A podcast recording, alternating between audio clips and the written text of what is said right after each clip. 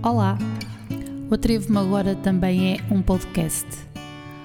Vamos falar do corpo, da mente, da alma e das emoções, das relações, dos relacionamentos, da sexualidade e da espiritualidade. Em suma, vamos falar do atrevimento de vivermos a vida tal e qual como ela é. O meu nome é Cláudia, sejam muito bem-vindos. Bom dia. Olá, bom dia, Margarida. Muito obrigada por estares aqui neste teu feriado. Obrigada eu, obrigada eu. Consegues me ver e ouvir bem? Sim, muito bem. Até coloquei os fones, nem costumo colocar. Olha, Sim, mais... aqui com os fones costuma, eu aqui com os fones costuma ser pior, mas se quiserem que eu ponha, eu também os posso Não, colocar. Mas ouve-se muito bem. Ouve-se muito bem. Ok, ótimo, obrigada. Bem, Ótimo, ótimo, estou mesmo. E, e, é mesmo bom, olha, na verdade é o, é o primeiro direto que eu faço de manhã e, e, é mesmo bom também poder começar assim o dia com conversas inspiradoras com, com vocês. Portanto, obrigada. Acho que eu também só fiz uma vez de manhã. Mas Eu vou-te, eu vou-te antes de, de, passarmos às apresentações, enquanto vai entrando mais, vão entrando mais pessoas, Sim. um dos, um dos propósitos deste, deste atrevo é eu sair da zona de conforto e fazer as coisas que eu gosto mesmo, sabes? E depois daquele mergulho na criança interior, esta parte de comunicar e não ter receio de falar daquilo que eu gosto, é sem dúvida uma, um desafio. E quando tu disseste, quando sugeriste as 10 e meia, eu achei excelente, sabes porquê? Porque eu gosto de estar aqui. Claro que quando nós estamos aqui também gostamos que as pessoas nos ouçam e interajam.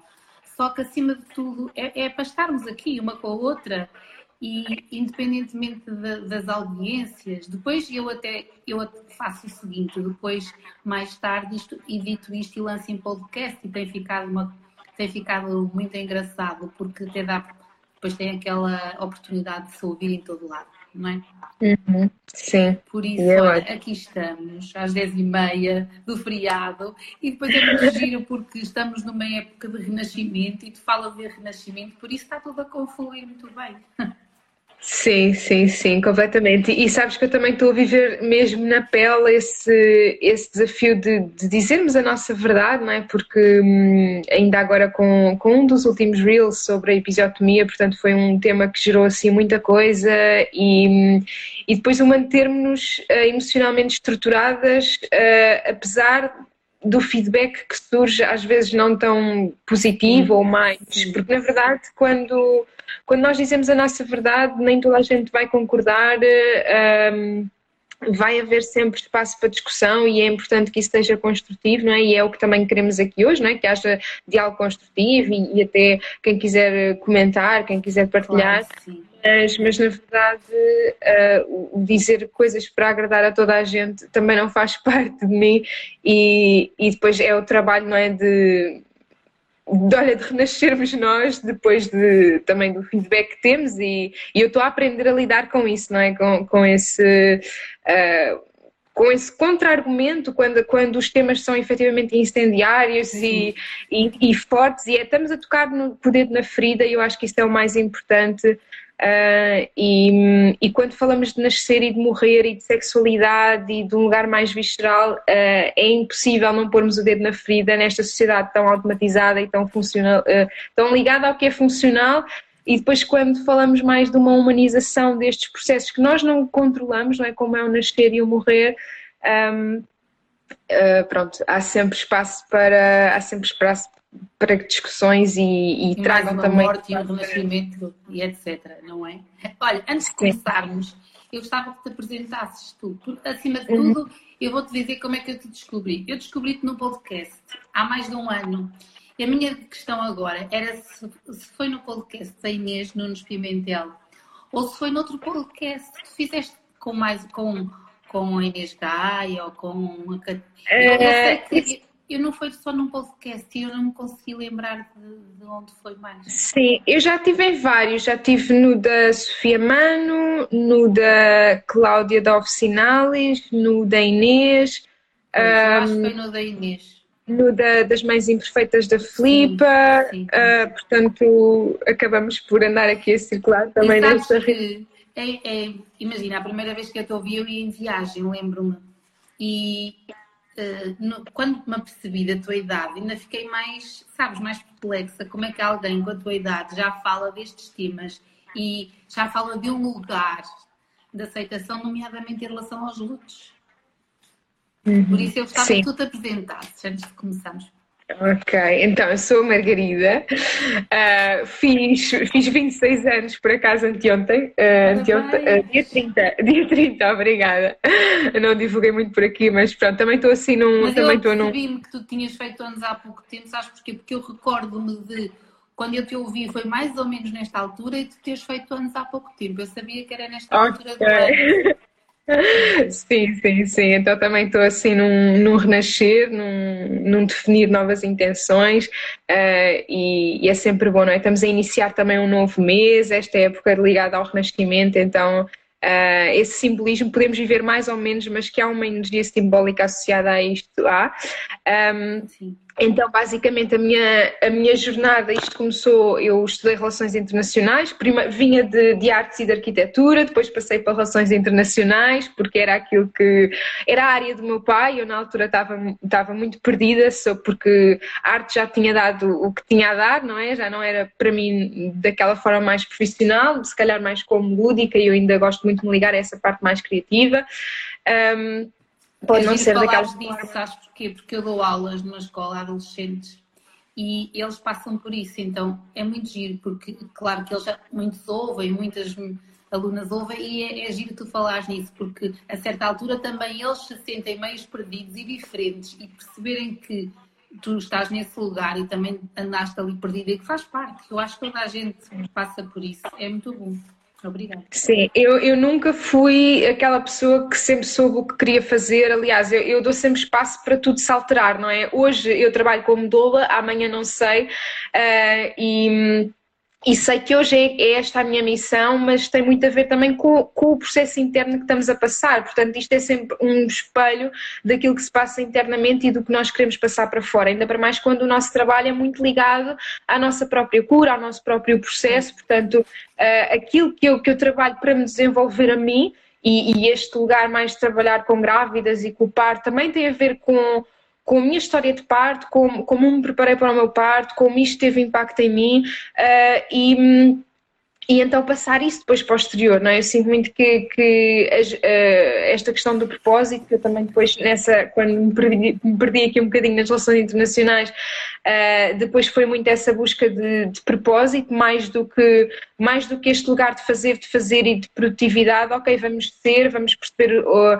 o, que é que, o que é que temos de trabalhar em nós para sermos melhores, não é? Para, para estarmos mais resolvidos connosco próprios e isso reflete-se nas relações com os outros, não é? E. E então comecei aí uh, com a Sofia da Assunção, que também tem um podcast do Musas, uh, que também já gravei com ela há uns tempos, uh, e, e, comecei com ela uma jornada também de autoconhecimento e de perceber o que é que eu queria fazer.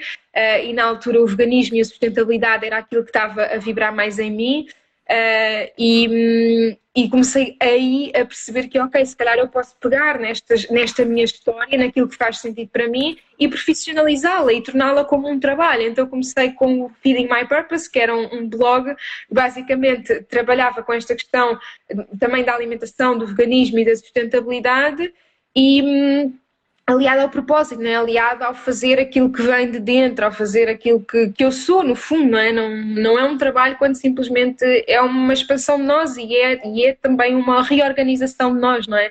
Uh, para mim é muito importante que os nossos trabalhos nos regenerem em vez de nos consumirem uh, e, e, então para mim é, muito importante isso. E, e depois, ligada a esta parte da, da sustentabilidade e da natureza, surgiu também a questão uh, dos ciclos da mulher, dos ciclos da natureza, um, do ciclo menstrual e depois engravidei e depois meteu-se também esta questão do parto natural, não é? E, e depois quando a minha filha nasceu, a Jasmine, uh, formei-me como doula, agora estou há cerca de dois anos a trabalhar Uh, como, como doula e agora estou a acabar a formação de doula de fim de vida, porque depois isto uma coisa vem à outra, não é? Uh, e quando falamos em nascer, automaticamente o parto também é uma morte, também é este renascimento, e isso é também daquilo que eu sinto que é mais difícil das mulheres largarem, é esse, esse controle para se deixarem morrer não é? e renascer numa outra forma, porque nós nunca sabemos como é que vamos sair daquele parto, não sabemos como é que aquilo vai ser, não sabemos como é que o nosso corpo vai ficar, uh, não sabemos a nova forma que vamos ganhar, quer seja física, quer seja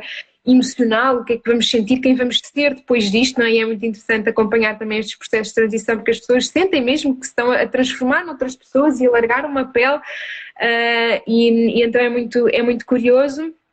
E claro que uh, isto não era uma coisa que eu falava tanto, mas agora também por me trabalhar sobre isto já, já, já está mais uh, flexibilizado dentro de mim, que eu acredito também muito deste trabalho com o feminino uh, e que o nascimento está diretamente a ver com, com, também com a minha gravidez e com o parto, mas o, o agregar a morte a isso também tem muito a ver com o facto de eu ter perdido a minha mãe aos 5 anos de idade e, e, hoje consigo dizer isto, mas na verdade isto sempre foi um, espaço muito tabu, não é? Portanto, esta questão da morte, da mulher, da sexualidade, uh, isto na minha história sempre foi. Um, sempre foi muito muito fechado era um assunto muito tabu nunca se falou disto não é nunca nunca se falou abertamente destas questões a morte acaba por ser isso não é Margarida a morte acaba por ser um assunto muito tabu eu noto, eu, eu lembro-me de te ouvir falar disso e de, inclusive, tu dizes que nem gostavas de publicar lá na, nas fichinhas e não falar muito nisso.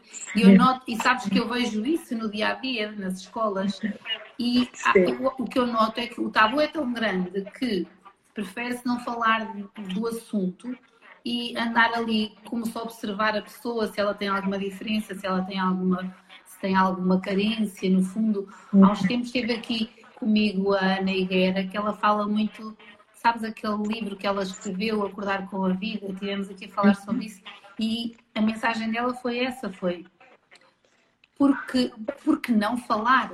Eu quero que me falem de, do meu filho que, que, partiu, eu quero que me falem, sabes, desmistificar um bocadinho. E isso é o que tu também tão bem fazes. Vou aqui tirar os fones porque eu acho que Sim.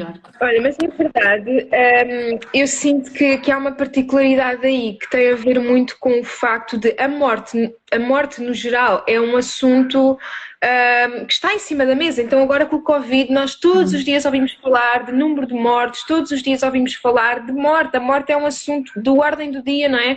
Todos os dias ligamos a televisão e, e há esse, e esse assunto está em cima da mesa, não é?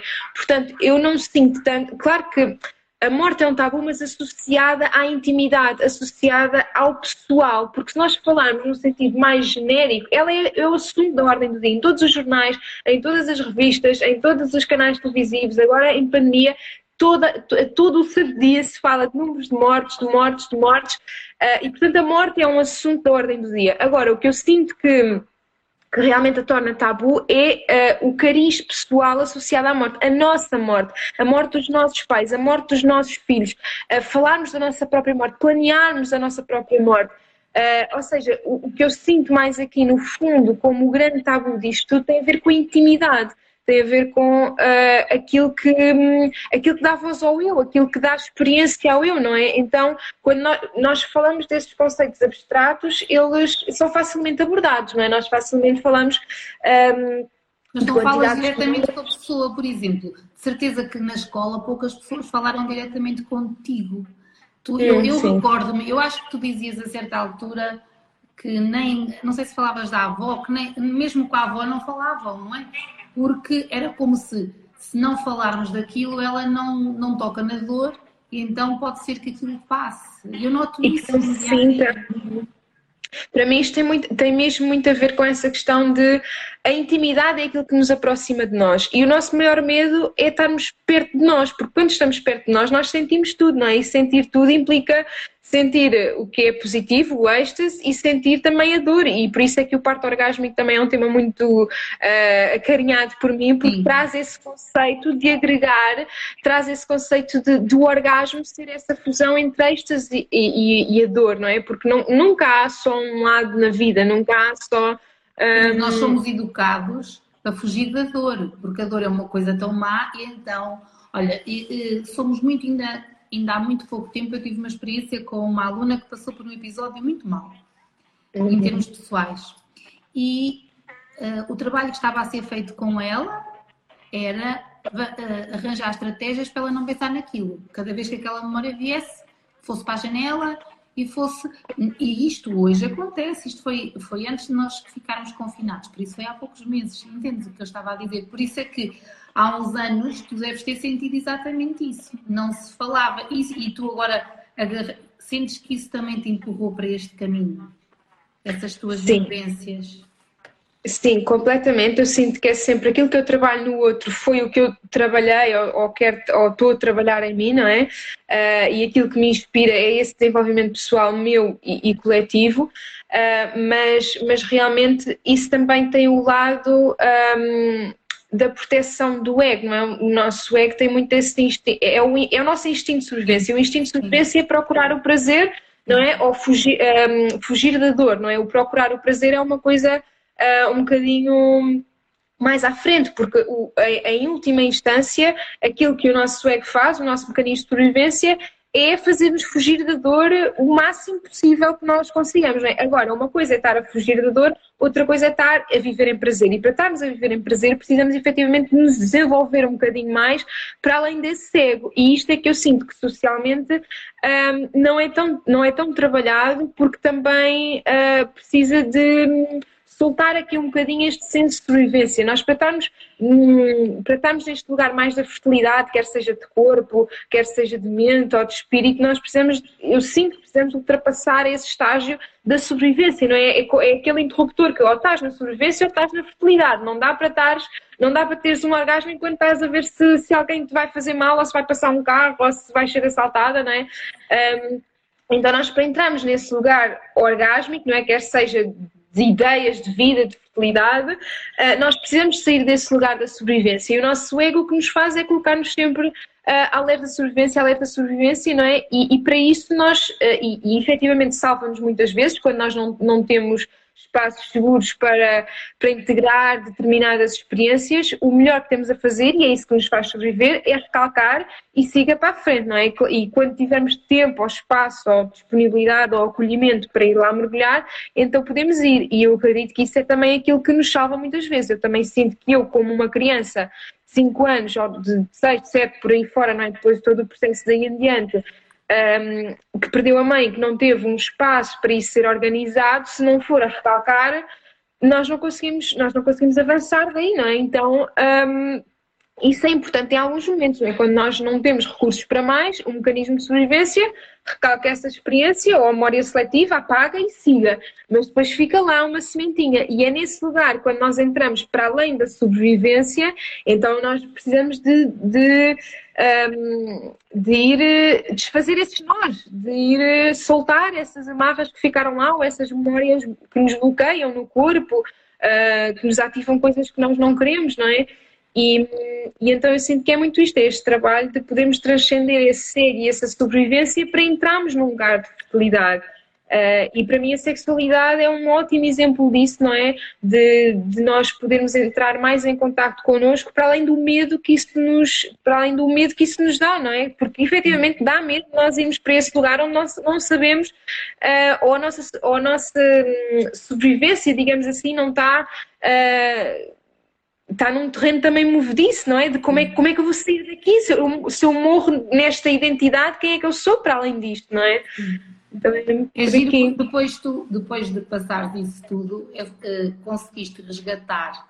Em que momento é que tu sentes que conseguiste ir aí, identificar essa dor e, e libertar, libertar, no fundo, tu hum, quando é que tu tiveste consciência da influência? Não é da influência que a falta da mãe fazia, porque isso, à partida, toda a gente tem, mas que esse momento tinha que ser olhado de um outro lugar.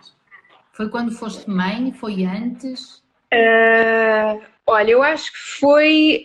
Um, na verdade, foi assim um processo quando eu comecei uh, a querer ligar mais ao meu propósito, não é? Quando eu estava uhum. muito infeliz em relações internacionais a não ver sentido naquilo, uh, ou naquela forma de estar mais funcional na vida, uh, e, e querer ativar uma sensibilidade a partir desse momento. E, e, e, na verdade, para mim, isto vem sempre muito agregado à parte profissional, porque, porque também, também fui ensinada a valorizar muito a parte profissional e, e, socialmente, não é? nós, nós até associamos quem somos àquilo que fazemos, à nossa profissão, não é? Então, Uh, para mim, a profissão, a missão é um grande mote também para me desenvolver internamente, porque sempre foi uma área que eu, que eu dei muita importância, não é? Que, que, é que tem um grande peso.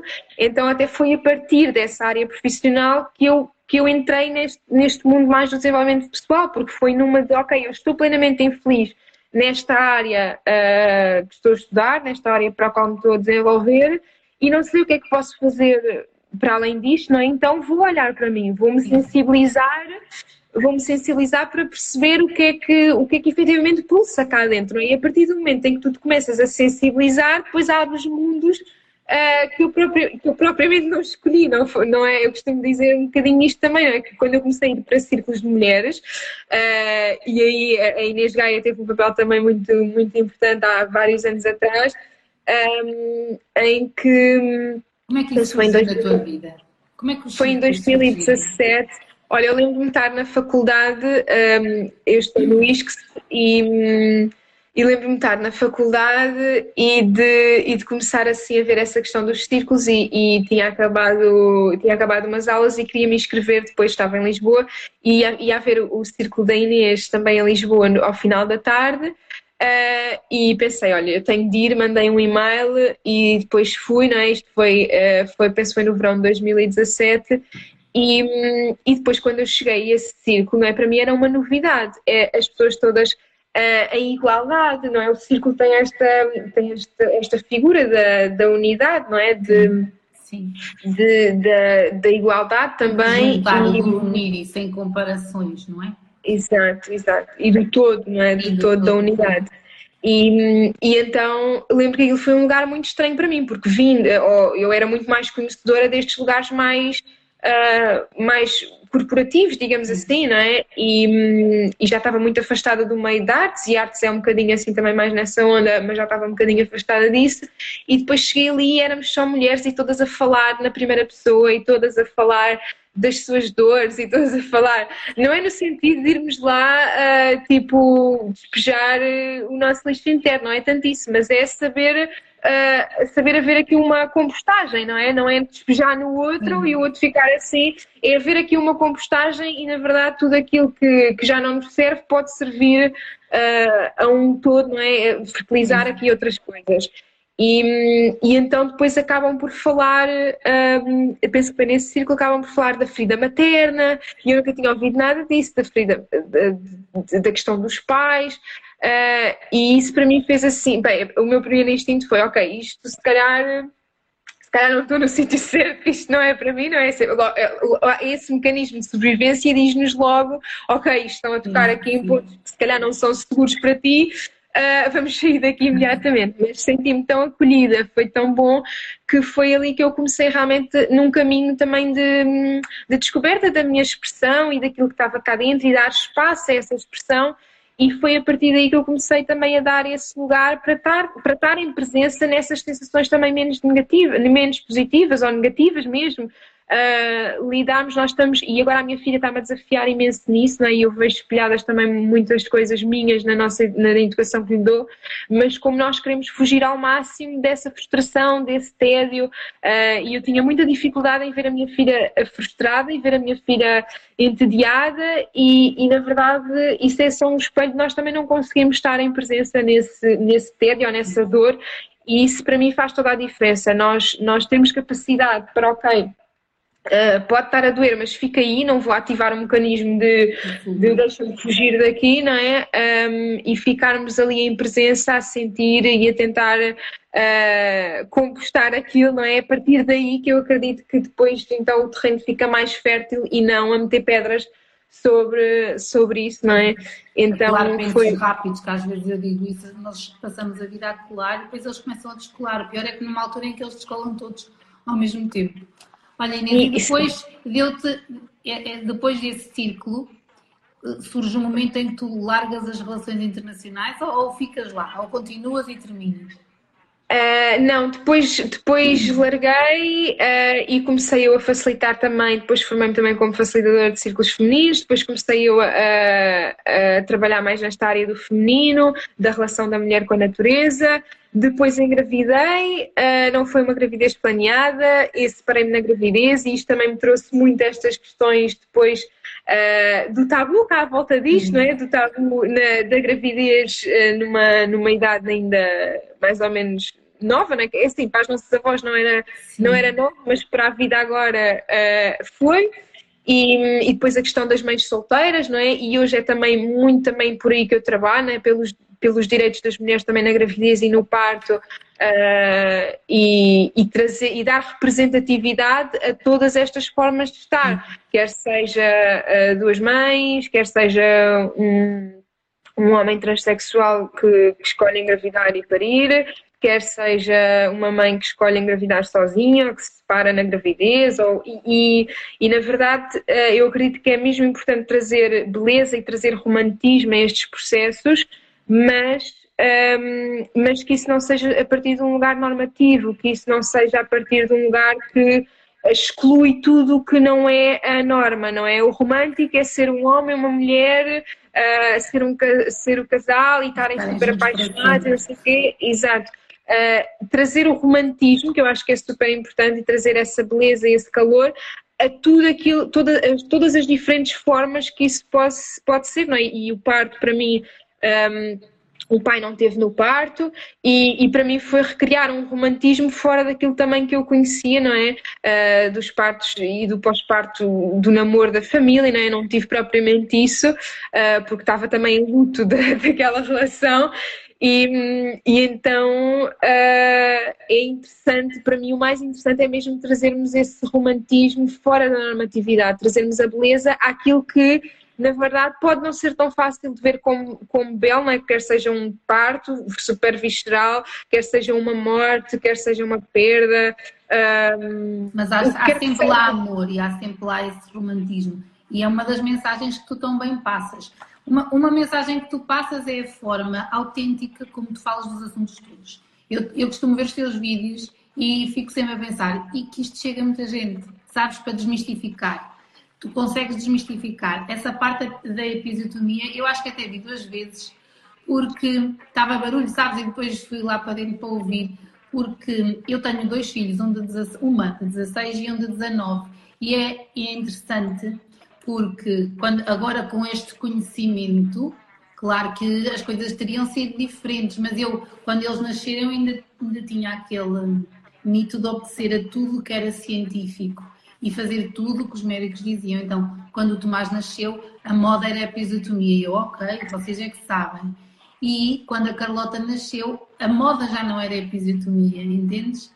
E, mas eu, mas eu, eu hoje em dia também gosto de passar esta mensagem de, das pessoas escutarem. Eu não escutei.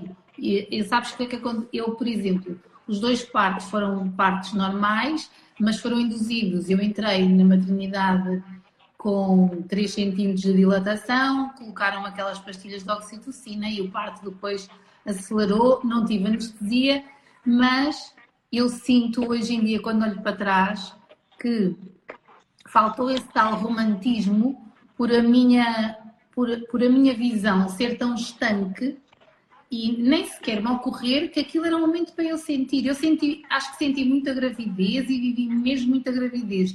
O momento do parto, eu entreguei-o completamente nas mãos daqueles profissionais, como se eu não tivesse o direito de viver ali nada. E, e quando eu ouço, quando eu te ouço nos teus vídeos, reporto muito essa parte, porque a gravidez sempre foi uma coisa que me fascinou também.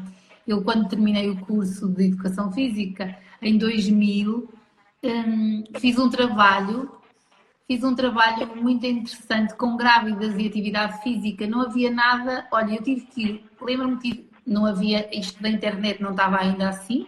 Eu fui de propósito à Espanha, às bibliotecas à procura de material e consegui um grupinho pequenino, muito pequenino de grávidas em vários sítios do país para que estavam a querer começar sem medo alguma atividade física regular. Percebes? A minha, o meu interesse da gravidez também vem, olha, vem desde a infância, não sei muito bem explicar porque, às vezes agora já consigo perceber e, e depois chego ao parto, sabes, como se fosse uma coisa que não fosse minha.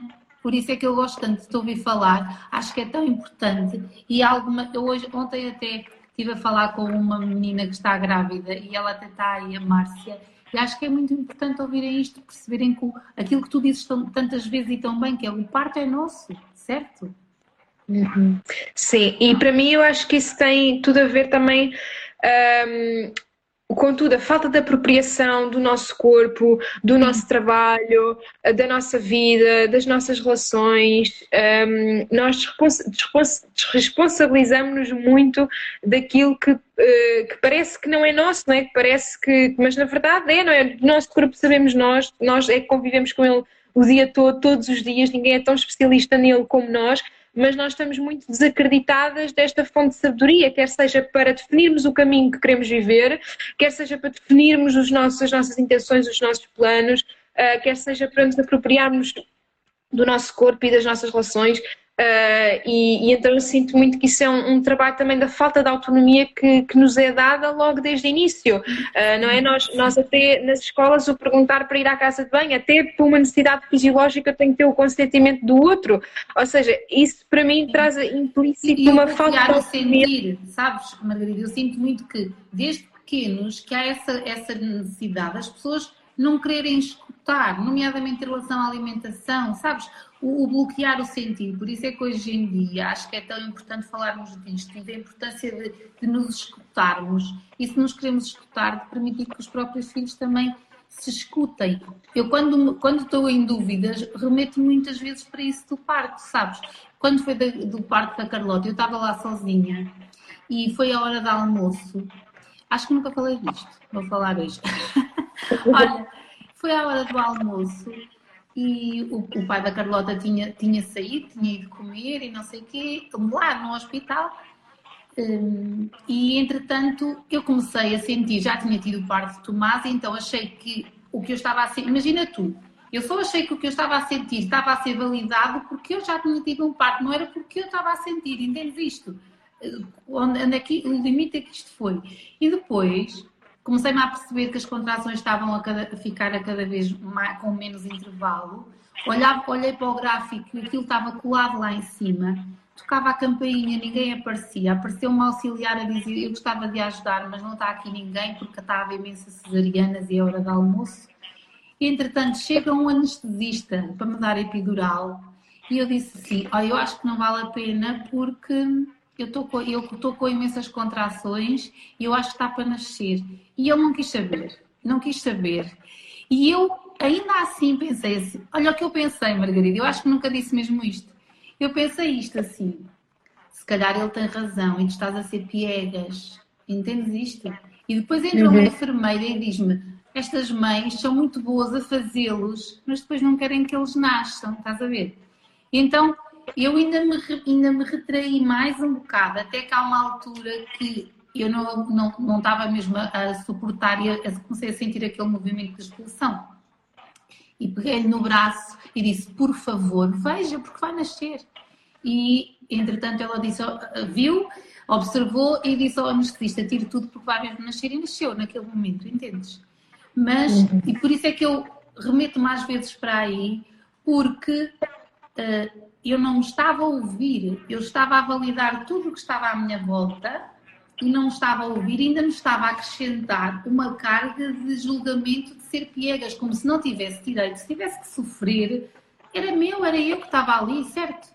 Por isso é que eu gosto também de te ouvir, porque tu levaste-me para esse lugar que eu muitas vezes hum, achei que correu bem, pronto, e estava ali arrumada e não ia lá e ao, ao ouvir-te, lembro-me que de uma das vezes que eu fui para esse lugar contigo, obrigada, a sério, foi numas, numa, numas partilhas que tu fizeste, uma sessão que tu já fizeste acho que ano passado e que partilhavas um bocado do parto. Era uma sessão em que tu estavas nua no meio da. Umas, umas fotografias e uns textos que tu tinhas e eu, eu reportei-me para aí e sabes, foi mais uma morte também, um renascimento para mim, por isso obrigada. Uhum. Obrigada eu, porque é mesmo essa questão do ativarmos a nossa sensibilidade. Se há coisa que nos torna humanos é a sensibilidade. Uh, e nós só podemos confiar na do outro quando confiamos em nós, e por isso quem é profissional do parto, quem trabalha com o parto, quem trabalha com estes lugares mais viscerais, tem de ter a sua, a sua sensibilidade uh, escutada, ativada e honrada, porque senão não há como fazer ponto para a do outro. E na própria educação não é, da minha filha também sinto imenso isso, com simples coisas como, por exemplo, confiar que ela sabe se tem frio ou se tem calor. Sim. Estamos numa fase do ano em que eu ando super agasalhada na rua, estou aqui no Algarve, mas ainda faz um bocadinho frio, em que quando saímos ao final do dia eu vou super encasacada e ela vai de vestido. E aquilo para mim, uh, eu, eu quase nem consigo olhar para ela, né? porque eu estou ali encasacada, mas é essa confiança de, ok, eu sei quando eu tenho frio, quando tenho calor, e por isso a minha filha também sabe, não é? Uh, ela sente tal como eu também sinto. Ou, por exemplo, o estás cheia ou estás satisfeita ou querer comer mais. Uh, a mesma questão, não é? Uh, os, seres são, os seres humanos são competentes para se sentirem desde o início, não é? Aquilo, a questão é nós não, não lhe retirarmos ou não, não os fazermos acreditar que, que não são capazes de sentir e ter uma percepção sobre o corpo e de se autorregularem, não é? Uh, e e para mim também é uma grande aprendizagem essa questão da, até da alimentação, não é? A minha filha saber quanto quer comer, que quantidade, não é? Quando eu acho que ela devia comer mais agora, quando eu acho que ela devia comer. Uh, uh, normalmente tem sempre a ver com as quantidades. Uh, e que, e que realmente é a partir dessa confiança em nós que nós conseguimos confiar no outro, porque se nós não acreditamos em nós, como é que vamos acreditar no outro, não é? Nós, nós Sabes que o meu crescimento foi nesse, foi nesse aspecto. Deixa-me só, a Carmen está aqui a dizer que lá vou. Obrigada, Carmen. Sabes que o meu crescimento foi nesse aspecto. Imagina, eu passei gravid, as gravidezes ainda sem este empoderamento meu, ainda a, a, a valorizar muito mais o exterior. Então, a parte científica, sabes, como se não fosse legítimo nós sentirmos. Por exemplo, eu amamentei até aos dois anos, os dois, mais ou menos por aí. Mas isso é das coisas que eu me orgulho, que, ou, aliás, que, é, eh, eh, que eu tenho consciência que eu fiz porque eu sentia que tinha que ser assim e não me deixei influenciar. Apesar de haver, sabes como é que é, os ecos todos, ai já estão crescidos, ai porque já têm dentes, ai porque qualquer dia, não sei o que, ai e porque te morde, porque não sei, aquelas coisas. E eles, eu amamentei até eles quererem, pronto. Mas, em relação à comida, eu recordo-me que no início o médico dizia, ele só pode comer 3 em 3 horas. E eu ficava a hesitar no início, sabes? Com medo que. Sabes o que, é que era, qual era a sensação? Que estivesse a falhar com a, o, a autoridade que, que, ali naquele caso era o médico. E uhum. foi, foi difícil, por isso é que eu estou a gostar de partilhar isto. E olha que nunca tinha partilhado. Tão bom, Sério, claro. obrigada. Porque acho que veio, eu vejo isso, as mães hoje em dia estão mais, sensibiliz, estão mais sensíveis a, a escutar mas ainda há este estigma da sociedade que os médicos sabem tudo e não sabem. Sabem muita coisa, é verdade, mas sobre nós, nós sabemos mais, não é? Nós é que sentimos. E fico mesmo muito feliz quando vejo amigas já a fazerem esse trabalho que tu fazes tão bem, que é ele está com fome, ele, ele, ele vai mamar, não precisa de estar à espera Sabes aqueles relógios, aquela que ah, deve ter um despertador. É? Olha, isso para mim foi também uma grande Sim. aprendizagem. Está aqui alguém a dizer que o meu filho faz dois anos e quatro meses e sou muito criticada pela minha própria família por ainda aumentar. Mas a minha vontade. Sim, sim. Eu também, a minha família, toda a gente me, me, me usava. Ah, parece não sei o quê. Ah, tá. eu tenho fotografias da Carlota com dois anos, com aqueles dentes todos, deliciada sabes? E olha, foi mais uma morte e um renascimento, porque eu senti uma morte quando eles deixaram de, quando eu deixei de amamentar. É giro que nós estamos a falar disto, Sim. mas há, há sempre ali uma, um, é um processo, quer para eles, quer para nós também. Sim. E há quem diga que o pós-parto termina quando termina a amamentação, não é?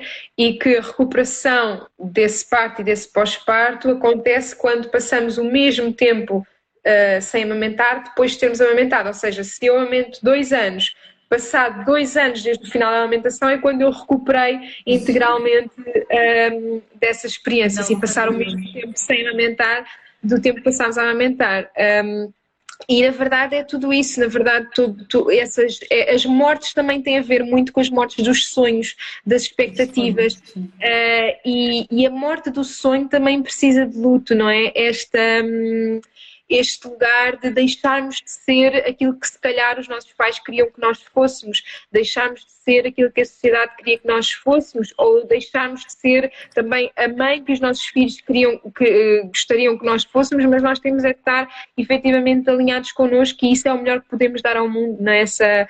essa autenticidade. que tu fizeste e que eu acho que também é muito boa para desmistificar, como está aqui, para desconstruir, como está aqui a dizer a Beatriz, foi tu, tu partilhares com a Jasmine que ela não foi planeada. E eu vou-te dizer, eu demorei muito, a, a, Carlota também não foi planeada, e eu demorei a falar sobre isso, porque não queria que ela sentisse dor, estás a ver? Uhum. Eh, Mas eles sabem, eles estão lá. Isso Sim. mesmo, eles sabem. E depois, acho que eu entrei no mundo das constelações familiares, da consciência sistémica há uns anos, e faz todo sentido falarmos sobre isso, até porque eu lembro-me que tu falas, associaste muito isso à parte da rejeição e não querias que ela mais tarde, ou, ou colocaste, ao, ao partilhar isso com ela, ela estará mais atenta a essa ferida da rejeição.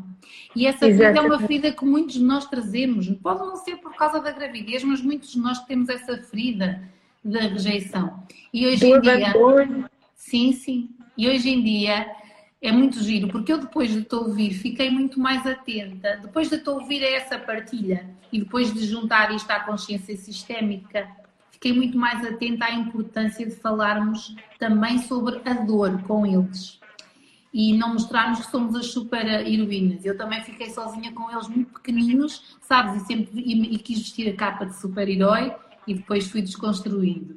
Isto é só um parênteses, mas em relação a ela, o mais engraçado é perceber que agora ela tem 16 anos, está na adolescência e ver vestígios dessa ferida aparecer. Sabes? É muito, é muito, é muito curioso e, e esta partilha acho que é interessante porque tu dizias que desde cedo, quando começaste a explicar isso à Jasmine e que se calhar os familiares à volta até diziam que não valia a pena, lá está, a, tal, a pôr o tal penso rápido. E eu recordo-me que foi uma das partilhas muito difíceis para mim. Foi, apesar dela sempre saber que não foi planeada, foi quando ela começava a dizer: Pois tu não querias, estás a ver? Ia dizendo a brincar, mas. E, e falar sobre isso, ir até, ir até aquele lugar, é como se se honrasses a vida dela, não, não sei explicar, mas é assim que eu sinto. E por isso, muito Sim. obrigada mais uma vez por essa tua partilha, porque com certeza que quando, engravida, quando engravidamos e a gravidez não é planeada, aqueles primeiros momentos, aquelas primeiras semanas, sabes que a mim aconteceu-me como tu, eu também soube desde muito, muito cedo que estava grávida e depois também esperei até ao batimento do, ao batimento cardíaco. Foi muito giro, eu, eu consegui ver ali muitas, muitas sincronicidades, sim, muito giro. E, e é interessante porque eu, eu apercebo muito dessa ferida da rejeição nos adolescentes, sabes?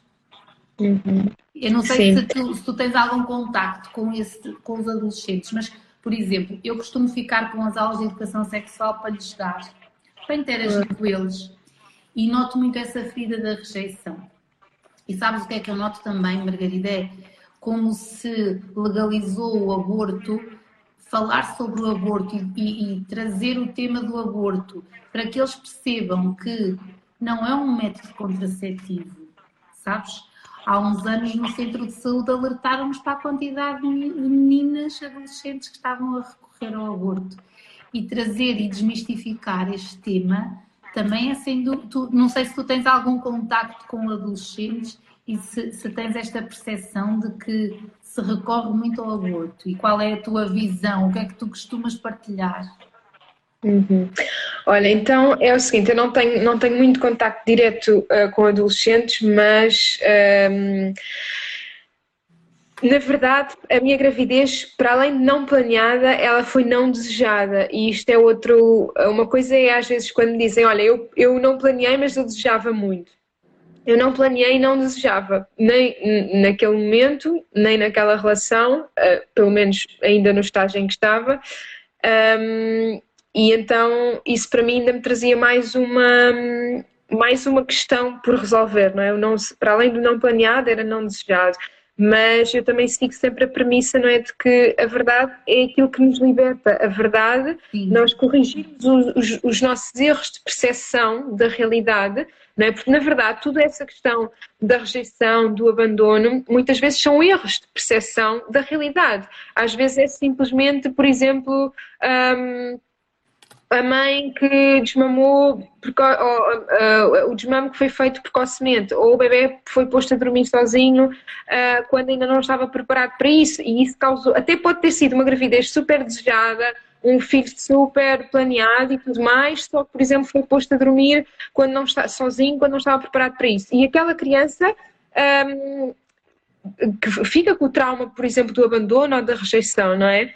Uh, mas na verdade é, é um, um, erro de percepção, e como ele percepciona, a, a, mãe pode até estar longe dessa realidade, não é? Mas como assim o meu filho foi tão desejado, foi tão planeado, uh, eu dei tudo de mim, tive não sei quanto tempo em casa por causa dele, mas ele nessa circunstância percepcionou como um abandono, ou percepcionou como uma rejeição, ou como falta de, de ser visto ou ser ouvido. Sim. E na verdade eu acho que isto, isto é, o, é, é o, a grande coisa que nós temos de devolver ao, ao ser humano é essa capacidade dele se sentir visto e ouvido, porque quando alguém se sente visto, ouvido e compreendido, a maioria dos nós desfaz, não é? Então, para mim é mesmo importante essa questão e, e é isso que nos permite corrigir esses erros de percepção de uh, eu fui abandonada ou eu, ou eu não sou aceito como sou ou eu não posso ser quem sou para sobreviver em comunidade, depois é muito este lugar instintivo de, uh, de, nós, de nós acreditarmos num lugar uh, instintivo e de ego de que precisamos da aprovação do todo para não sermos rejeitados e para não morrermos sozinhos, não é? porque nós, em última instância, vivemos em comunidade, somos seres sociais e políticos e precisamos dessa, precisamos dessa união. Sabes e, e que... isso, a morte, a morte parece mais, mais próxima, então é um mecanismo, de, nós o queremos agradar ao outro, até os bebês fazem isso, até os ah, bebês, ah, ouvi agora o testemunho de uma, de uma amiga que trabalha numa instituição, um bebê recém-nascido, ou com os meses que, que já, por exemplo, uh, não chora tanto como se calhar um bebê numa circunstância normal chorava para ser aceito, não é? Para não ser rejeitado, para não ser difícil, não é? Sim. Mas na verdade esse, essa que capa que nós estamos a pôr o senhor que trouxe esta noção das constelações e da consciência sistémica chama-se Bert Hellinger e eu tive a fazer um artigo que eu faço parte da equipa do Congresso Internacional que vai acontecer agora em Cascais, dia 3, 4 e 5 de julho. Até vai haver um evento, depois no final até podemos falar um bocadinho sobre isso. E ele, ele, diz que uma, uma das leis importantes é, é, é a pertença, a fazer parte. E que é tão característico isso nos bebês que eles chegam, é quase uma necessidade básica que vai acima às vezes do comer a necessidade de pertencer, de se encaixar. E que essa, essa ferida, muitas vezes, está lá desde, desde, como tu estavas a dizer, desde poucos dias. E sabes que isso também é muito visível na neonatologia. Quando eles, eh, por, por, por estarem ali a lutar pela vida, sabes, ficam sossegados, quietos, aquilo que estavas a dizer, não choram porque estão ali por um, com uma outra intenção. Mas uma das coisas que, voltando ao que estávamos a dizer, uma das coisas que a mim me ajudou imenso nesta ferida da rejeição e do abandono foi exatamente uh, perceber com esse senhor Hubert Hellinger que nós escolhemos os pais. E eu acredito nisso, Margarida. Eu sei que isto é muito polémico, mas eu acredito, para mim é uma verdade, que nós escolhemos os pais de acordo com as lições que nós temos que passar nesta vida. Isso uhum. colocou-me num lugar de aceitação tão grande e num lugar que eu acho que devíamos ter todos e que faz toda a diferença, que é aceitar que os nossos pais estão sempre acima de nós, eles deram-nos a vida e nós temos esta dívida, temos esta dívida de gratidão com eles e que eles fizeram sempre o melhor que sabiam, sabes? Libertar-nos do julgamento e aceitar que os pais não fizeram mais porque não sabiam fazer melhor e que aquilo foi o melhor deles. É, este, uhum. Esta é a minha verdade hoje em dia. Eh, é aquela verdade que permitiu acolher todas as minhas feridas, sabes? E encaixar ali uma série de puzzles, de pecinhas do puzzle que faltava encaixar. Não sei se tu tens alguma, alguma visão sobre isso, de, em relação sim, sim. à forma, a esta visão de, de aceitar que as pessoas. Acho que é importante nós olharmos para os pais, atendendo a que, mesmo eu já a ouvir dizer que temos o pai, a mãe, não é? A sexualidade e que vem tudo daí e aceitar os pais neste lugar de filho, de menor e que eles fizeram sempre o que sabiam, o melhor que sabiam, eu acho que nos torna pessoas melhores a partir daí. Sim, completamente. E eu acho que, que é honrar esse cordão umbilical e cortá-lo também quando tem de ser cortado, no sentido de. Um, no sentido de nós podermos construir também a nossa individualidade, não é? Porque claro que há, há, muita, há muita questão cultural a moldar-nos, não é? Da família e dos padrões da família, uh, e, há um, e há um momento em que nós temos de, de. A construção dessa individualidade, para mim, está de mãos dadas com o lugar de parceria com que nós estabelecemos depois com, com todas as pessoas na vida, não é? Não estamos nem acima nem abaixo de ninguém uhum. e estamos em parceria. Parceria com os profissionais de saúde, parceria com os pais, uh, e na verdade o que eu sinto é que um, muitas desse, desse, desse rancor, ou estarmos zangados com o outro porque estamos zangados connosco, isto tem a ver às vezes também com, com, com o quanto é que nós estamos zangados connosco próprios e com por, a nossa criança interior. E com a nossa criança por estarmos distantes de quem somos Sim. e queremos ir, mas ao mesmo tempo há resistências e, e, pensamos se formos vamos morrer porque não vamos ser aceitos. Uhum. Ou seja, esta zanga connosco, própria também, connosco próprios também tem de ser um, trabalhada e quando eu acredito que isso se apazigua, nós conseguimos entrar num lugar de parceria com, com toda a gente. E isso é o mais importante e é uma coisa também nova nas mulheres a nível cultural, porque, porque para nós é muito mais familiar o lugar da submissão, não é? Uhum. Estes arquétipos da mãe, da esposa e da filha, que está sempre, porque existe por referência a outra figura que não ela própria, não é? Uhum. Tem de ser tem de começar a ser substituído também por valorizar, claro que esses arquétipos existem em nós, mas valorizar outros também, como as, as, as deusas virgens, não é? Virgens no sentido de um, indomesticáveis, uh, ligadas à, à, sua própria natureza, não é? E a si próprias. E, e isto para mim é super importante e, e faz-nos um, aquela questão até da, falavas da sexualidade, não é? Do, uh, eu detesto aquela expressão do perder a virgindade, porque na verdade a virgindade é aquilo que nos mantém ligadas à nossa essência, ligadas àquilo que é indomável em nós, àquilo que é impenetrável, que é o nosso, a nossa realidade interna, aquilo que somos, a nossa essência. Uh, quando nós nos apropriamos desse terreno, isso é, isso é inviolável, isso, não, isso é impenetrável, isso. Então, essa essa pureza associada a essa virgindade e essa inocência que também dissolve muito a questão da culpa, às vezes carregamos, um, e, e, poder, e poder cultuar em nós também esses outros lugares um, de, de pessoas individuais e pessoas uh, com independentes e autónomas, não é? Eu acho que isso é super importante e não só, porque na verdade nós passamos a vida nestes lugares, ou da filha, e depois da filha passamos para a esposa, e depois da esposa passamos para a filha, seja, para, para a mãe, é sempre por referência a outro e, e, muito, e muito distante desta, desta autonomia ou desta individualização. Agora, ouvir-te eh, fez-me recordar um dos temas que eu também adoro ouvir-te falar, que é sobre a importância do prazer e, e, de, e de, do amor próprio. Sabes que eu sinto que uh, a nossa sociedade também tenta abafar ao máximo o prazer da mulher. Continuamos, eu lembro-me desde miúda ter estas ideias e partilhar com a minha avó. E sabes o que ela me dizia? Hás levar poucas. Ela dizia-me isto, Margarida, ela dizia-me isto porque eu vou, imagina, eu fui criada muito próxima de uma avó que faleceu há um ano e meio, mas foi mãe solteira aos 19 e foi apedrejada pela família por ter engravidado e que se fechou, Sim. e que se fechou para a vida, fechou-se para o mundo e puniu-se. A vida dela foi como se fosse uma punição porque cometeu um crime de engravidar. Entretanto, eh, esta educação dela, e eu fui viver com ela aos 14 anos, Imagina, eu não podia sequer ter a porta do quarto aberta, eh, fechada, neste caso, tinha que ter sempre aberta. E lembro-me que eu sempre gostei muito de escrever. E uma vez cheguei e tinha tudo que era meu destruído, porque não tinha o direito sequer de escrever. Eu sei hoje em dia, eu sei que ela fez aquilo porque ela queria me proteger, ela não queria que eu passasse aquilo que ela passou, não é? Mas eu, eu sei que tudo isto condicionou muito a minha sexualidade, se calhar também eh, daí o meu interesse, porque o que eu noto ainda hoje é que continua a ser um assunto para, para o currículo dos rapazes, mas para o cadastro das meninas, entendes? Falar da sexualidade há sempre, ainda continua a ser um, eh, um tabu a este nível. Por isso é que eu gosto de desmistificar, porque hoje em dia a maior parte das pessoas que.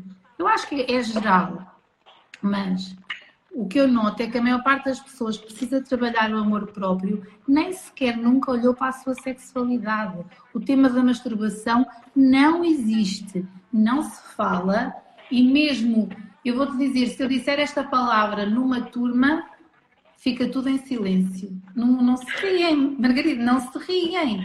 A palavra masturbação e orgasmo dá acesso a um, sabes, a uns minutos grandes de silêncio e de olhos assim muito arregalados, sem sequer olharem para, para o lado, estás a ver? Por isso é que às vezes eu penso assim, muda tudo. Eu às vezes tenho esta partilha com eles, muda tudo. Muda as tecnologias, o acesso à informação, muda tudo. E depois estes conceitos continuam. Por isso, o que é que tu dirias, o que é que tu costumas dizer nesta área? Desse, eu, eu sei que tu dizes, mas eu quero te ouvir nesta área da sexualidade e do, do, explorar, que eu estou a passar isto agora com a minha filha. Eu, eu tento passar-lhes, e com ele, claro, passar-lhes a mensagem de que é muito importante eles se conhecerem. Sabes? Uhum. Eu acho que isso define muito, não é que seja obrigatório, mas é desmistificar, não, não, não ser tabu falar sobre estes assuntos.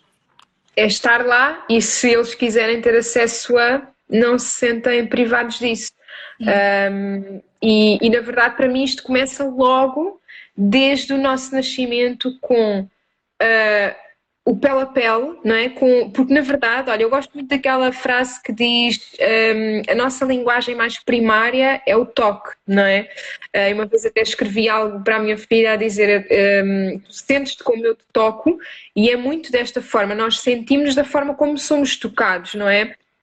E o não sermos tocados é, é, é muito associado para nós ao não, ao não, sermos vistos ou não existirmos, não é? Porque o toque, nós se não sentirmos, nós praticamente não existimos, porque a, a pele é o maior órgão, não é? é? é? o que divide aqui a realidade interna e externa. Sim, sim. E, e, é, e, é esta, e é esta sensibilidade à flor da pele que, que, nos faz sentir vivos, não é? O bebê, se não tiver contacto pela pele, o bebê, se for logo vestido, se, se não tiver, se, coisa que eu detesto ver, luvas nos bebês, ou seja, tirar a sensibilidade.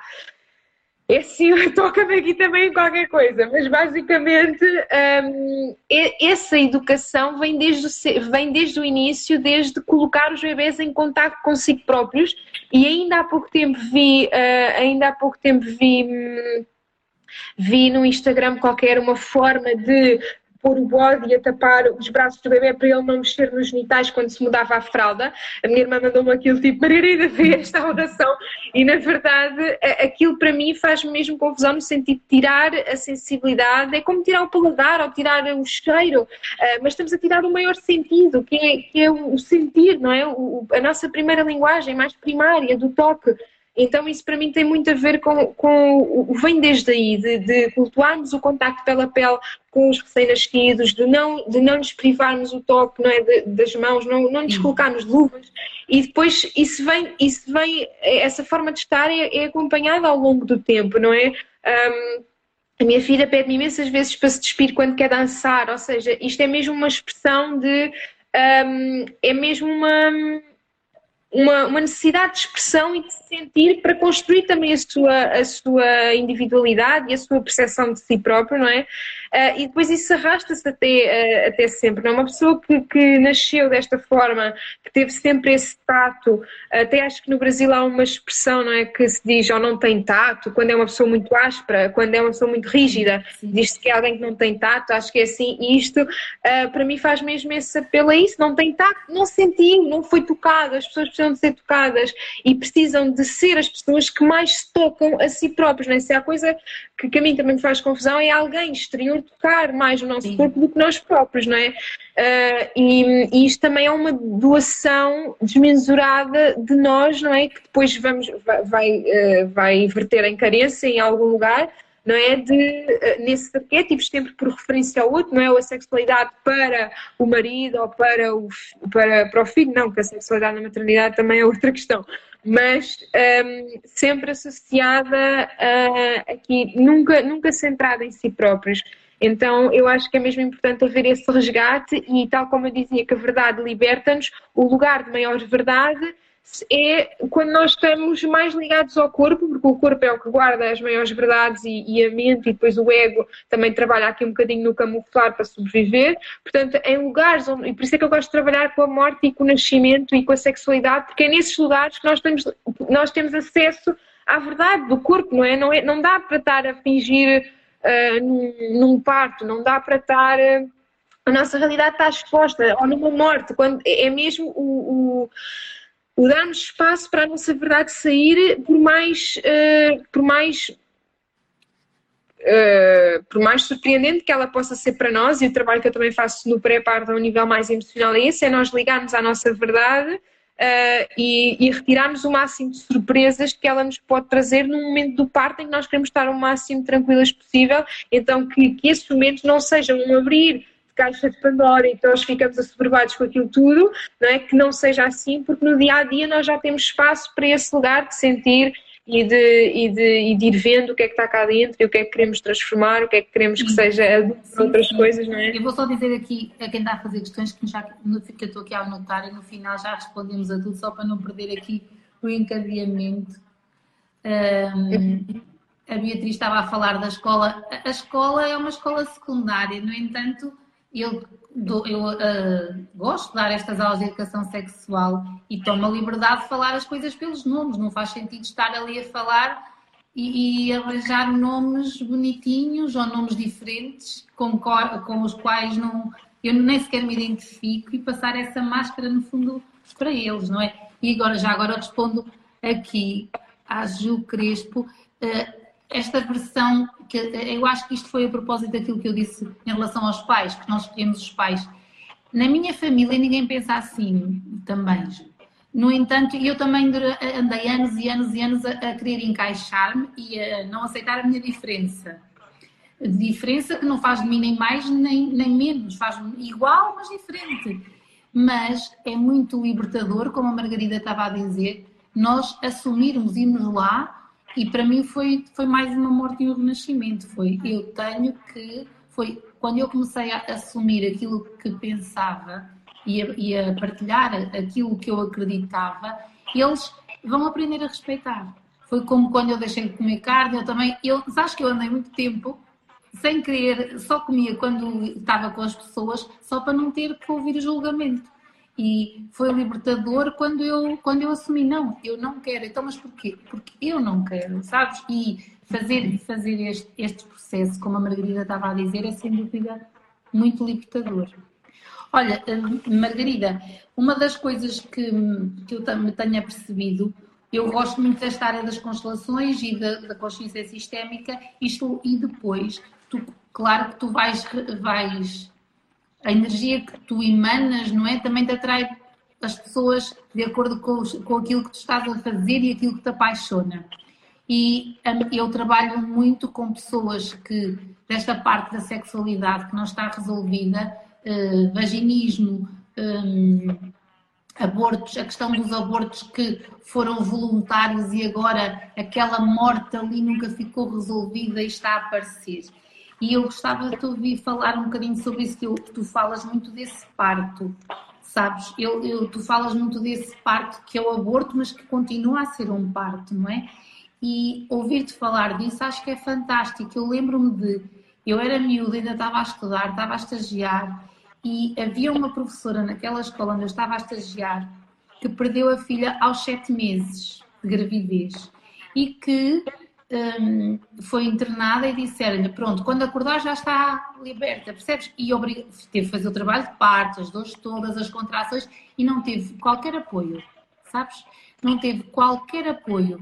Por isso eu, eu gostava muito de ouvir a, a tua mensagem para aquelas pessoas que, por algum motivo, tiveram um aborto voluntário ou involuntário, mas que não se conseguem libertar. Olha, para mim, uh, aquela questão de longe da vista, longe do coração, é tudo menos uh, verdadeira, porque o coração está cá e pulsa e, e, tudo aquilo que ele emana está em nós, não é? E, e então um filho, uh, eu acho que é muito redutor pensar que um filho, se está longe da vista, está longe do coração. Eu acho que é sim é uma coisa mesmo muito. Eu acho que as pessoas, se tiverem espaço para pensar sobre isto, elas facilmente caem nessa, caem nessa verdade, não é? De que, ok, não é por um filho não estar perto da vista que ele não está perto do coração, não é? Então. Um, o luto poderia ser facilitado se nós permitíssemos que um, permitíssemos estar em contacto com isso, não é? Por exemplo, em Portugal, uh, creio que não existe em lado nenhum, mas, por exemplo, a questão dos berços frios, para podermos ter os bebés mais tempo connosco. O corpo, não é? O corpo, uh, eu também sigo essa premissa, todos os bebés nascem, uns nascem com vida, outros nascem sem vida, não é? Um, mas todos os bebés nascem, por isso há sempre um parto. E já foi mãe, e, e, por isso foi mãe. E é mãe, e é mãe, exatamente. E nós não deixamos de ser filhas quando os nossos pais morrem, não é? Tal como não deixamos de ser mães quando os nossos filhos morrem, nem deixamos de ser viúvas quando os nossos maridos morrem, não é? Ou seja, eh, não, não é como se não se apaga a história porque morreu, não é? Não é uma mulher que passa de casada a viúva, tem uma relação àquela pessoa que mudou o seu estado, não é? Eh, não existe um nome para uma mãe que deixa de ser mãe de um filho vivo para um filho que já partiu, mas ela continua a ser mãe, não é? Então, para mim é muito importante devolver isso às mulheres, não é? De que, principalmente quando elas sentem que aquilo não está resolvido e não sabem porquê e, e acham injusto não se sentirem mães de como serem mães Não sentes isso? Eu sinto Sim. que eu sinto o seguinte, quando voltam a engravidar e têm esse filho, que esse filho nasce vivo, aquilo vem tudo ao de cima sabes? Uhum. Eu acho que era importante libertar desta culpa. Na consciência sistémica, nós aprendemos isso, temos que honrar e olhar para essa vida e honrar essa vida. E, e, e honrar é olhar para ela, é fazer o que tu estavas a dizer, é fazer esse luto, é ir lá e olhar e depois não, não é ficar ali na dor, é olhar, é, é ter um outro olhar com uma. Não é? É, é, é, um outro tipo de amor, é um amor já sem dor. A partir do momento que se Sim. olha, deixas de ter aquele amor com dor e passa a ser um amor com menos dor. Uhum. Eu acredito que é o passar pela dor para poder sair dela, não é? Quem não passa Sim. fica sempre empencado com ela, eh, empancado e. E para mim é mesmo essa, essa frase, não é? que não é minha, de para entrarmos na dor, para sairmos da dor precisamos de entrar nela, não é? Uh, isto é uma frase, uma frase conhecida e, e, e, eu vivo isso em todas as áreas da minha vida. Nós, para sairmos da dor, precisamos de entrar. Tu falas, do, eu, tu falas muito na tua primeira pessoa. Aliás, eu acho que é uma das coisas que tu dizes. Falas muito da primeira pessoa. E falas da primeira pessoa com esta veracidade e com essa realidade porque vens de lá. E quando vemos de lá, falamos de, de outra forma, de outro lugar. E isso sente sentido. Sim, obrigada, Cláudia. E é mesmo essa questão, não é? De se é um, é um túnel e nós muitas vezes ficamos ali a querer, a querer ir para a outra margem, uma ponte, a querer ir para a outra margem e, a tentar contornar aquela ponte, mas se passarmos a ponte é muito mais fácil de chegarmos à outra margem, não é? E o luto, uh, o luto na verdade nunca acaba, é, é, um, é, é, algo que nos acompanha, essa, essa transição nessa ponte acompanha-nos depois também um, na chegada e, e no, no processo na outra margem, mas na verdade é mesmo importante entrar nessa experiência e o, que, e o que ajuda também a ressignificar e entrar nessa experiência é a ritualização. E a ritualização é nós trazermos os outros lugares para além do físico, o emocional, o espiritual, o mental, eh, o social. E na verdade é, é mesmo importante quando há pessoas à nossa volta que trazem essa ritualização, não é? Que trazem esse. Hum, e, e, as doulas também trabalham muito com esse processo de ritualizar, porque nós somos seres que, que, precisam. O, o ritual é aquela ponte entre o que é material e o que é, o que é visível e o que é invisível. E, na verdade, nós estamos sempre nessa junção do que é, sentimos é e que é bom voltar a ver isso, sabes, a, a, o resgate dos rituais. A Ana Higuera partilhou uma das coisas aqui que foi o seguinte: ela fundou uma associação e uh, essa associação tem como um dos objetivos permitir às mães que perdem os bebés estarem com eles. Não é, é claro que ela se não quiser não está, mas é uh, trabalhar os hospitais neste sentido de que a mãe pode ver aquele bebê que perdeu apesar de ter eh, poucas semanas e de fazer pode esse ter. momento. Sabes que isso, isso não é. Eu, eu não sei de ninguém, ou pelo menos aqui eu não conheço ninguém que o faça as pessoas nem nunca veem, sabes? Como se nem querem saber, é, é, é para não olhar, porque assim dói menos. E um dos objetivos da associação dela é esse, é fazer, é promover, é para quem quiser ter essa oportunidade. Sim. E, e, de, e, as pessoas devem ser convidadas a isso, não forçadas, mas convidadas. Uh, e na verdade eu tenho a sorte de poder ter pessoas próximas, não é, que, que, já me partilharam essas histórias, em que efetivamente foi super importante o acompanhamento que tiveram. E lá está, daqui é que eu falo deste, desta rede de apoio que é importante para estes processos e dessa rede de apoio convidar a pessoa a sentir, porque quanto mais ela sentir ao longo do tempo, menos fica recalcada e menos coisas há quando abrimos essa caixa de Pandora em algum outro evento ou numa outra gravidez ou num outro parto, não é? Ah, então é interessante que seja convidada a fazer isso, não é? Convidada ao parto natural, ah, se quiser, convidada a ver o bebê, convidada a vestir o bebê, convidada a dar banho ao bebê, convidada a tirar fotos com o bebê, convidada a estar com o bebê para depois se despedir dele, porque depois também há muito aquela questão de Uh, se não nos apegarmos é mais fácil desapegar, mas é completamente o contrário, não é? É apostarmos apegados que nós libertamos, não é? Uh, e, e, não, é, não é nesse lugar de carência, de falta de apego que nós vamos encontrar um espaço de liberdade, é, é no oposto. É, é, nesse, é nesse contacto, nesse apego, que nós vamos sentir que estamos preparados, seguros e que a vida é ótima e estamos, e estamos ancorados e apoiados para, para voarmos. E, e, isso é mesmo super importante uh, desmistificar Olha, também isso. A falar temos medo de. Desculpa interrompi-te. Pensei que estavas a Não, não, não, Estavas a falar disso e eu estava-me aqui a ocorrer uh, outra das coisas que eu gostava de te ouvir. Que é, uh, tenho-me apercebido que muitas grávidas que estão para ter a criança estão a fazer uma batalha porque não pode lá estar o pai. Entendes? E eu gostava de te ouvir qual era a tua mensagem para essas grávidas que, por causa do Covid, não vão lá ter o pai. Olha, é assim, primeiro Uh, o acompanhante é um direito, ter acompanhante no parto é um direito e apoio à fisiologia, e é mesmo importante que a mulher se sinta apoiada. No entanto, é um apoio de sentirmos que, na verdade, é, um, é diferente entre estarmos a ser. Um, a diferença entre algo estar uh, a ser sustentado, não é? Um, ou estar a ser.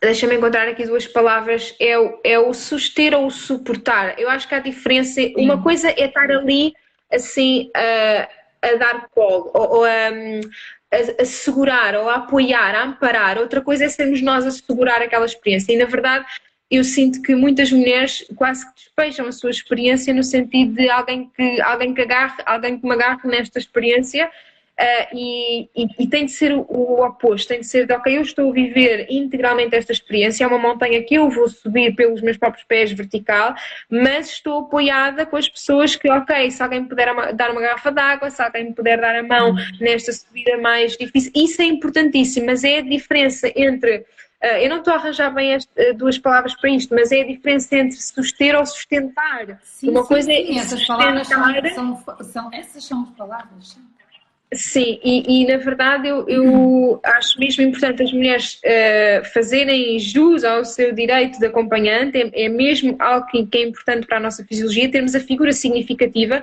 não quer dizer que seja o pai, nem quer dizer que seja a doula, pode ser a, a mãe da, da grávida, pode ser, sei lá, a irmã da grávida ou alguém de referência, a pessoa ter do seu lado a pessoa de referência, a pessoa que, que a faz ativar em si esses valores de resiliência, de autoconfiança, de suporte, tudo mais, é mesmo importante estarmos acompanhadas nesse processo, mas que nós não, não depositemos esse processo no outro, no sentido de que às vezes é o que se ouve também nos partos. Eu lembro-me quando estava no hospital.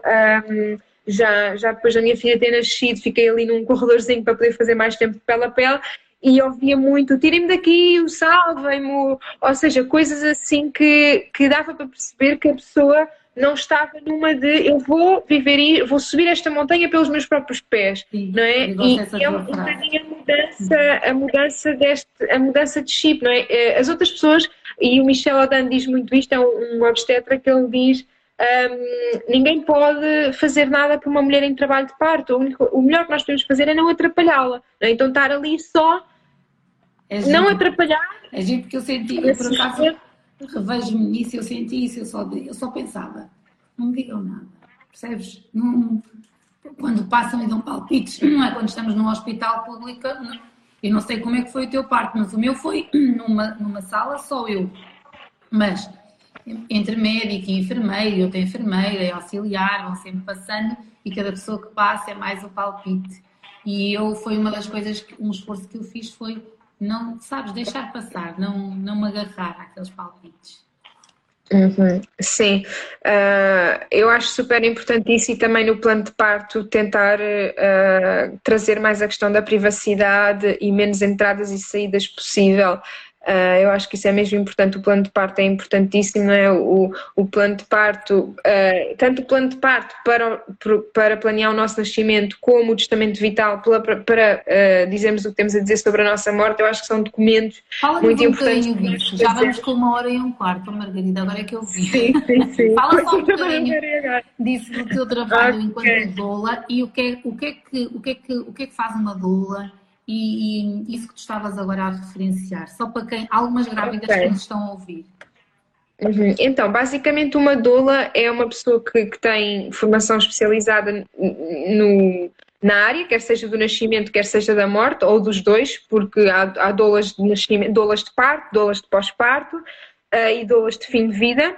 As doulas de fim de vida tanto podem estar a lidar também com a questão dos abortos e das perdas estacionais, como uh, do, do, fim de vida no sentido do envelhecimento, como de alguém, uh, como de pessoas que estão doentes ou de pessoas que não estão doentes, mas que querem, que sabem que vão morrer e a consciência da morte traz-nos para a vida, não é? Uhum. A consciência da finitude ajuda-nos a viver uh, mais em presença e mais conscientemente a nossa vida, portanto, a doula, a doula de fim de vida traz a morte no sentido de melhorar a vida, de trazer mais, mais presença e mais significado à vida.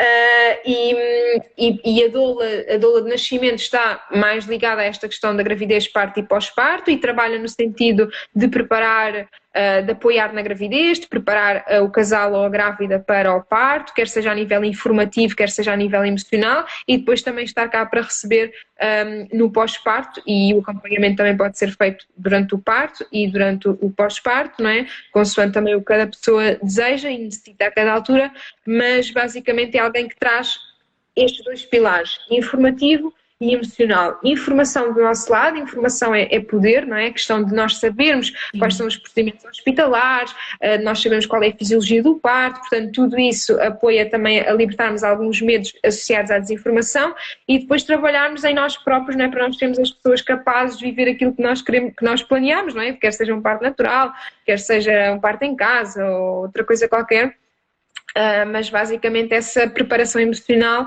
lá está, como tu dizias, para nós uh, não delegarmos esta experiência e para nós assumirmos que efetivamente é algo nosso, né, se assim quisermos viver, é uma experiência nossa, apropriarmos do nosso corpo, libertarmos dessas crenças mais limitantes, quer seja de falta de confiança, de crenças de abandono. Os medos, não é, Margarida? Também ajuda a os medos, sim, sim, sim. E quando vais para uma experiência, seja ela qual for, liberta dos medos, vais usufruir com certeza dessa experiência de uma forma completamente Sim, sim, sim. Ou pelo menos a saber conviver com esses medos. Nós nem precisamos de agora deixo ter todos os medos e mais alguns. Não, até pode sim, ser, sim. eu sei, pode ser a partir do reconhecimento dos meus uhum. medos, já não, aquele medo já não me surpreende, não é? Uh, aquele medo, mesmo que surja, eu já tenho recursos para lidar com ele sem, sem entrar em pânico porque, porque surgiu aquela questão, não é? Eu já tenho recursos, aquela questão já me é familiar e eu já sei como lidar com ela, nem, nem tem a ver só com apagarmos todos os medos ou eliminar. É, na verdade, mais do que eliminar, é iluminar os medos para que eles, o que está visto perde força, não é? O que está escondido tem uma força subconsciente muito, muito forte. Então é muito essa questão, trazer à luz para perder a força que tem quando está, um, quando está ali a manipular no, no subconsciente, não é? Então, é... Diz, diz, diz, Cláudia. Não, não, deixa, acaba, acaba. Ok. Uh, então, para mim é muito importante esse trabalho emocional e informativo na preparação para o parto, no parto e na gravidez, uh, na gravidez, parto e pós-parto, para ser realmente uma experiência orgásmica, uma experiência positiva para a família, um novo um renascimento, claro que traz dor, mas também traz muito prazer, não é? E, e a, própria, a própria gestão da dor também nos empodera, não é? Nós sabemos gerir a dor, sabermos transformar uh, os lutos em adubo, não é? Tudo isso é muito, é muito potente, então é, é nesse sentido também trabalhamos. E no fim de vida é uma, é uma área que eu estou agora também a começar mais a explorar, um, não estou tão por dentro como já estou por dentro dos nascimentos, mas, mas basicamente aqui uh, nas doulas de fim de vida ou trabalham com os idosos, ou trabalham com as pessoas que estão doentes, ou também trabalham com quem quer lidar com lutos ou quem quer planear a sua morte no sentido de eu também quero ter uma voz sobre este meu rito de passagem que é a minha morte. Então também existe, tal como no, no, na gravidez nós fazemos o plano de parto, nós durante a vida, quer estejamos doentes ou não, uh, ou, ou passamos, uh, fazemos o testamento vital, chama-se testamento vital, e, e, há alguns, e há alguns tópicos que nós podemos escolher, não é? Também tem a ver com, com, o tipo de morte, não é? O que é que queremos que aconteça. Sim, porque se fazemos uh, um testamento de bens, por que não fazer esse testamento vital, não é? Sim, sim, sim. E por acaso fiquei, fiquei muito. O testamento vital ainda é menos falado do que o plano de parto, mas se pesquisarem testamento vital na net também vão encontrar certamente os tópicos uh, normalmente que se trabalha aí, mas, mas termos uma voz também sobre a nossa morte, é termos uma voz sobre os nossos processos que quando lá estamos há, tem de haver uma entrega, não é? E não é quando lá estamos que vamos pensar, não é quando estamos a parir que vamos pensar, ah, mas agora eu quero este procedimento ou não quero, mas agora eu quero isto ou não quero. Não é nessa altura, essa, essa altura é para nos entregarmos uhum. e vivermos aquilo tudo que já já projetámos no outro também como as nossas preferências e o que não consentimos. Na morte a mesma coisa, tendo também em, em atenção que o testamento vital só é tido em consideração se, no, se naquele momento não é, nós não estivermos conscientes para falar. Se nós estamos conscientes para falar e dizemos o que é que queremos e o que é que não queremos, um, mesmo que estejamos, por exemplo, uh, tivemos um acidente ou temos qualquer coisa, não é? Temos um testamento vital, mas estamos conscientes para falar, a nossa palavra tem mais poder do que o testamento vital. Agora, imaginando que, que temos, um, temos um acidente que nos deixa inconscientes, por exemplo, tendo um testamento vital, uh, as coisas que queremos e não queremos que nos aconteçam ou que façam ou que não façam, já estão ali asseguradas e, e o testamento vital tem uma, uma validade de 5 anos uh, e passado 5 anos se não usarmos esse testamento vital podemos renovar quando se faz esse testamento vital também tem que se dar a conhecer que o fez para o caso de acontecer essa situação por exemplo de um acidente porque, não é? E normalmente sim, estão sim, a conhecer sim. a quem? Às pessoas mais próximas ou aquilo é um documento que fica que é, que é validado como? Uh, não, ele é, ele, é, ele é validado e, na verdade, se nós, por exemplo, se imaginando que a minha irmã tem um testamento vital, ela dá entrada num hospital, eu digo que ela Sim. tem testamento vital okay. e eles têm acesso, e eles têm acesso ao testamento okay. vital dela, não é? Um, Portanto, é, é uma ferramenta interessante e fiquei muito, fiquei muito satisfeita quando também partilhei isto aqui à luz, que ainda é menos falado, uh, mas que, que uma rapariga me disse: Olha, a minha mãe, quando fez 50 anos, ela está plenamente saudável, mas ela fez 50 anos e quis fazer um testamento vital, porque sabe que à partida não vai viver outros 50, uh, ah, então teve uma voz sobre a sua morte, não é? Isto é ter uma voz sobre os processos onde estamos um, ah, mais entregues a outro, a outro estado a outra. Mas há, eu a outra... as pessoas vivem como se não fossem morrer. E Sim. que. Um, olham para a morte sempre como uma desgraça muito grande e que por isso, como é uma desgraça muito grande, não se vai falar dela. Uh, uma pessoa pode morrer aos 96 anos e ter sido uma pessoa que fez de tudo e que é inspiradora, mas mesmo assim é coitada, entendes? E ouvir-te falar disto é sem dúvida gratificante porque também permite um olhar diferente sobre a morte, porque nós nascemos e nós morremos. Sabes que eu estou a dizer isto? Mas eu não posso dizer isto em contexto familiar porque dizem lá estou eu com as minhas coisas e nem querem ouvir, porque a morte é sempre sinal de dor. E então, como é sinal de dor, não se olha. Não se olha, não se, fa não se fala, põe-se o pensinho e depois um dia acontece e toda a gente fala nesses momentos e depois acho que até uh, encaram esses momentos de outra forma. Tu não sentes isso, Margarida? Sim. Sim, eu acho que é mesmo importante nós percebermos, e eu sinto desta forma, né? a vida é para ser vivida com prazer e a morte também é para ser uh, vivida com prazer, não é? No sentido que prazer, lá está, o prazer uh, ou a intensidade na integração das duas, dor e prazer, uh, são duas faces da mesma moeda, a dor e o prazer andam ali mesmo, são as duas faces da mesma moeda, e, e para mim é importante honrar essa integridade nestes processos de transição, até mesmo para quem acredita no para quem tem uma ideia do que possa estar para lá da morte, que nós possamos chegar a esse outro lado de uma forma mais hum, tranquila, mais feliz, mais tranquila, não é? não é? A importância, não é? Qual, é muito aquela ideia, porque que é importante nascer e morrer em paz? O que, é que, o que é que o nascimento tranquilo e em amor impacta a nossa vida? E o que é que uma morte em paz e amor impacta a vida de quem fica e impacta também o próprio processo da morte e do que está depois para além, quem acredita no que quer que seja, não é? Um, e isto, por isso, é, por isso é que trazemos também muitos rituais, porque esta ponte há algo mais para além do físico, e isto é o que é ser pessoa. Ser pessoa não é ser mecânico, não é ser um robô, é trazer esses outros lugares da sensibilidade e por isso do invisível, e por isso do feminino, porque o feminino traz muito essa energia do invisível, uh, e até como, como, a própria anatomia dos órgãos, não é? a vagina para dentro, uh, então essa introspeção, essa interiorização, esse invisível, esse lugar mais de energia feminina feminino precisa de ser trazido para os nascimentos e para as mortes, através de homens e de mulheres, um, mas mais do que um lugar só racional, e a epidural é uma grande metáfora para isso, não é? De uh, eu quero estar acordada, mas não quero sentir o corpo. E quantas vezes é que nós vivemos assim na nossa vida? Eu quero estar acordada, morrer, eu quero estar consciente, mas não quero sentir nada do que se passa no meu corpo. Claro que nós temos o direito ao livre de dor. Um, farmacológico e não farmacológico, mas estarmos conscientes de tudo o que existe, prós e contras de cada uma e não, e não pormos pensos rápidos sem consciência disso ou sem, ou, ou sem consentimento até. Uh, então é muito importante todas estas Olha, questões. Ontem recebi uma mensagem quando publiquei que, tu, que íamos estar juntas hoje de uma menina que passa, também tem, tem uma filha pequenina e vive sozinha com ela. Um desabafo e uhum. eu desafiava-te a deixar uma mensagem, porque tu falas também na primeira pessoa de uma situação dessas. Uhum. Sim, olha, uh, na verdade,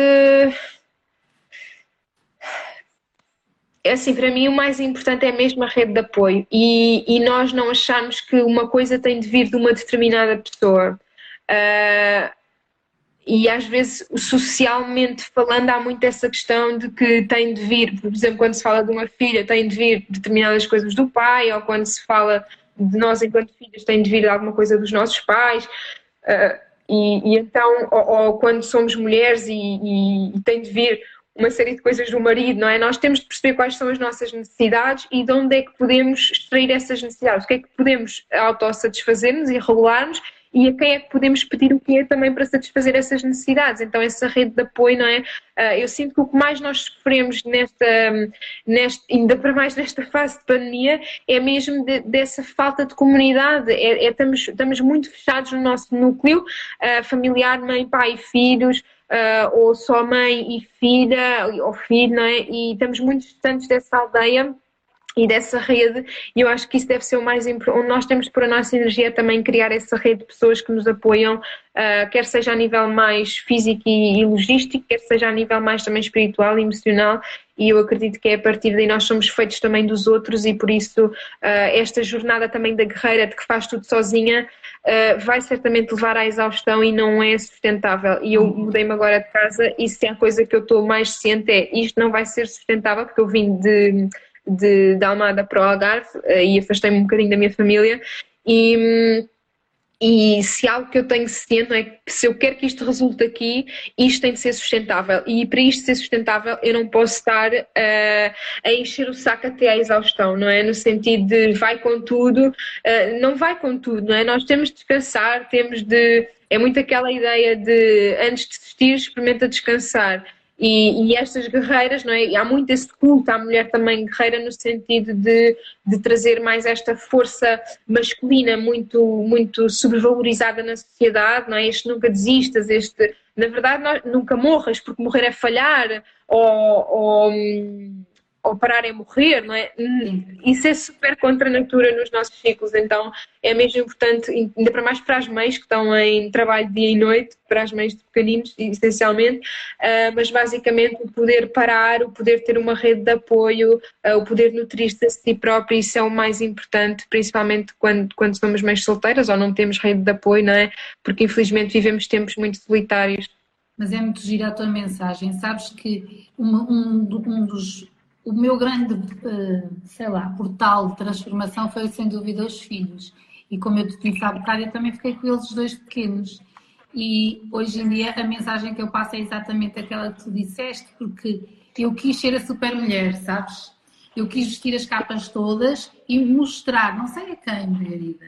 Se calhar era só a, a mim. Própria. No... Exato. Uh, mostrar que não precisava de nada de ninguém. Até que porque por causa desse estigma, eu, eu tenho que ser forte, eu tenho que ser forte, eu tenho que ser forte.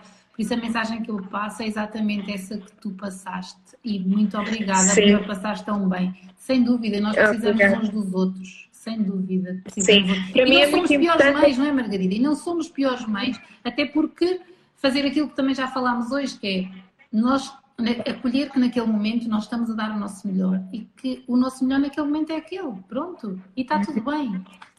Sim, sim, sim, sim. E para mim há uma frase, há uma palavra que me acompanha sempre que é co-independência, não é? Não é independência no sentido de eu não preciso de ninguém, é co-independência. Nós sermos individuais e autónomos, mas co-independentes, não é? Haver aqui uma, um sentido de, de comunidade uh, e de precisamos sempre uns dos outros, então é passar, se calhar, de um lugar de, de dependência emocional que depois nos leva, porque na verdade a extrema dependência também emocional e carência às vezes faz-nos levar ao outro lado extremo, não é? De agora não preciso de ninguém, mas estamos a falar de um lugar de carência à mesma, não é? Uh, de dessa zanga também connosco próprias, não é? Porque nós não estamos apesiguadas com a nossa carência quando estamos a querer camuflá-la com a expressão oposta desse sentimento, no sentido de eu não preciso de ninguém, vou com tudo e vou sozinha, não é? E também tive um bocadinho isso uh, na minha gravidez, mas para o parto automaticamente percebi, não, vou deixar esta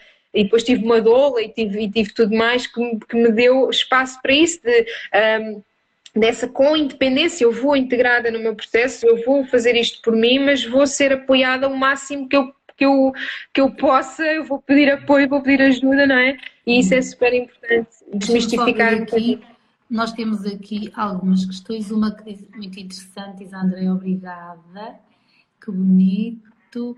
E estava aqui a Mónica também a dizer que também fala muito assim com os alunos. Obrigada, Mónica e a forma como chegamos e partimos é vital.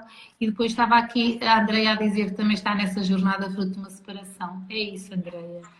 É, é, esta, esta, última mensagem da Margarida acho que é mesmo para guardar, faz mesmo sentido. Nós precisamos uns dos outros e quando precisamos não é um sinal de fraqueza. Uhum. Muito pelo contrário, não é? Porque quando nós nos permitimos escutar e perceber que temos que parar e tratar de nós, é muito, é muito pelo contrário, não é de todo qualquer fraqueza. E é aí que entra a contemplação, é aí que entra o espaço de contemplação da vida, não é? De, de presença. Sim. Eu vou guardar nesta live muita coisa, Margarida, a sério. Vou, quando estiver a preparar, vou, vou saboreá-la quando estiver a passar para o podcast. Sabes quem me ajuda a passar para o podcast é o Tomás, que tem 19 anos e é tudo da multimédia, é o meu filho. É muito engraçado. Este podcast é muito giro. E há uma frase que eu anotei aqui, que tu dizes, ser pessoa não é ser mecânico, nem é ser robô. E é um bocadinho isto que eu acho que é muito importante nós passarmos para os nossos, para quem nos rodeia, para a nossa rede, para toda a gente. Eu só queria agora uh, falar um bocadinho daquilo que te disse há bocado. Vai haver o Congresso de Consciência Sistémica, dia 3, 4 e 5 de julho, e vai haver até um evento este fim de semana no, no Instagram do Consciência Sistémica Global. Eu não sei se tu tens alguma curiosidade, e eu desafiava-te, se tiveres alguma curiosidade e se quiseres saber mais alguma coisa do Congresso, depois nós podemos conversar sobre isso e quem quiser também nos estiver a ouvir também, também pode perguntar o que quiser. Olha, eu não tenho palavras para te agradecer. Foi tão bom, tão bom, tão bom, Margarida, a sério. Ainda por cima, neste fim de semana em que se fala tanto de renascimento, nós tivemos aqui as duas e não quis estar a falar muito de mim, mas a minha história cola aí muitas coisas com a tua e isto ainda me, ainda me faz sentir mais esta magia, sabes? Estas coisas é muito bom. Obrigada pela tua mensagem. Obrigada por desmistificares tanta coisa da forma que tu desmistificas e que com essa idade traz essa força. Olha, continua. Eu estou aqui para, para o que tu precisares. Muito obrigada. Muito obrigada, Cláudia. Tão bom, é mesmo bom, é mesmo bom. Muito, muito obrigada. E, e sim, para mim também é, é, um, é mesmo um alento para também saber gerir uh, as, minhas, as minhas dores e também poder utilizá-las como, como potências, não é? E, e, e, os partos acontecem em muitos momentos da vida, não é? Em ideias que nós parimos e que sonhos que deixamos morrer. Portanto, o nascer e o morrer não é só nesta questão física e, e as separações, como tu falavas, também é um luto, também é a morte de um sonho, não é? Daquele casamento ou daquela pessoa, não é? Então isso tudo precisa de ser visto, trabalhado, feito, ritualizado, não é? para podermos ver a magia e a beleza disso no espaço, trazer o invisível, trazer a beleza e a profundidade do invisível para aqui para este plano e que isso nos possa ampliar também a visão sobre este próprio plano. Então, eh, obrigada também obrigada. a todos vocês que estiveram aí. Obrigada a todos e boa Páscoa, olha, boa Páscoa. Boa Páscoa. Um beijinho para obrigada. ti, um beijinho para a Jasmine, que nós vamos gostar. Obrigada. Fica bem. Obrigada. Tchau. Tchau. Beijinho, obrigada a todos. Bom fim de semana. Obrigada, Cláudia.